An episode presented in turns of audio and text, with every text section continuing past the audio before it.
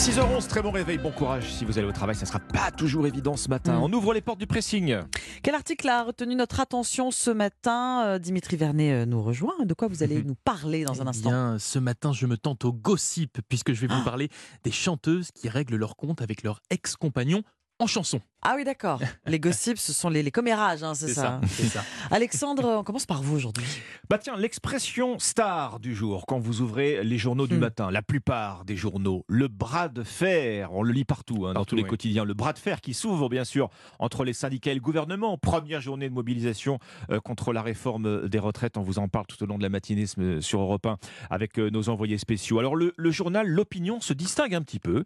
Il nous parle de la réforme qui psychanalyse les Français. Ah. Selon le quotidien, cette journée de grève et de manif offre, oui, rien moins qu'une psychanalyse de la société française à ciel ouvert. Comme si, en fait, cette hostilité euh, à, la réforme des retraites eh bien, braquait un projecteur sur nos peurs et sur nos fantasmes.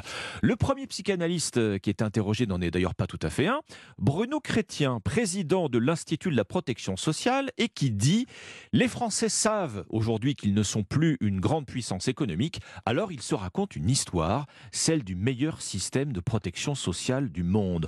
En gros, bah quoi On s'accroche aux acquis, à la retraite à 60 ans, Hmm. aux 35 heures, qui ont montré finalement bah, qu'on pouvait bien vivre en travaillant moins. Euh, pardon, bien vivre La CGT, alors là, n'est pas d'accord. hein. On nous parle de reculer l'âge de départ en retraite, dit le syndicat, alors qu'on connaît déjà les fins de mois difficiles, l'inflation, les services publics qui se dégradent, des malades qui meurent aux urgences faute de soins. Analyse cette fois du politologue Jérôme Sainte-Marie. Dans cet univers de menaces euh, décrit par la CGT, la retraite apparaît finalement comme une oasis. Elle garantit qu'on ne sera pas au chômage, qu'on ne fera pas faillite. Autrement dit, quand vous êtes à la retraite, eh bien vous sortez de la peur. Or, il arrive que le paradis rêvé ressemble finalement à l'enfer. Et cette fois, c'est vraiment un psychiatre euh, qui vient répondre à l'opinion.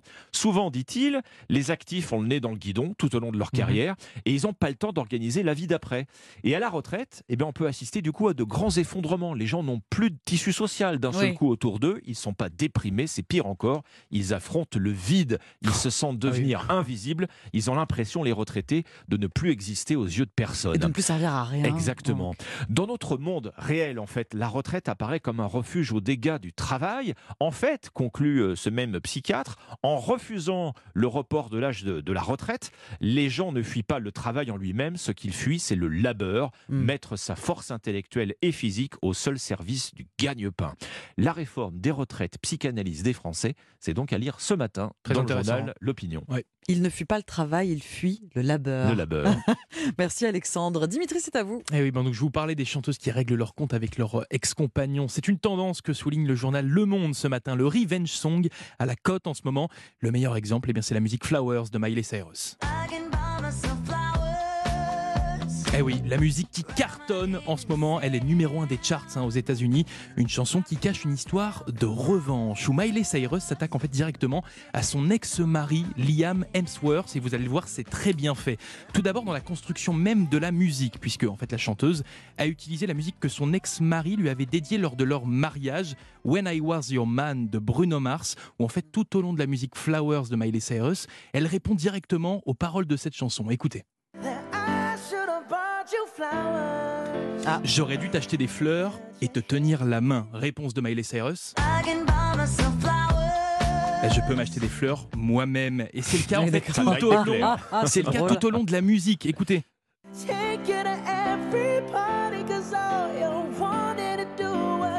J'aurais dû t'amener à toutes les soirées parce que tout ce que tu voulais c'était danser. Nouvelle réponse de Miley Cyrus.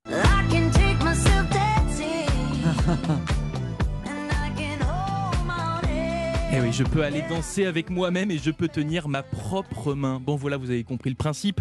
Et franchement, c'est plutôt bien fait, mais ça va encore plus loin puisque ben, le clip de cette même musique est sorti le 13 janvier, Mhm. soit le jour de l'anniversaire de Liam Hemsworth. Et il a été tourné dans la villa où il l'a trompé avec une autre femme. Bref, en fait, la vengeance est un plat qui se mange froid, voire même glacial pour Miley Cyrus. Tout a été préparé, millimétré. Et sincèrement, ça lui a surtout permis en fait de faire un sacré coup de communication pour la sortie de son nouvel album Oui. Le 10 mars prochain.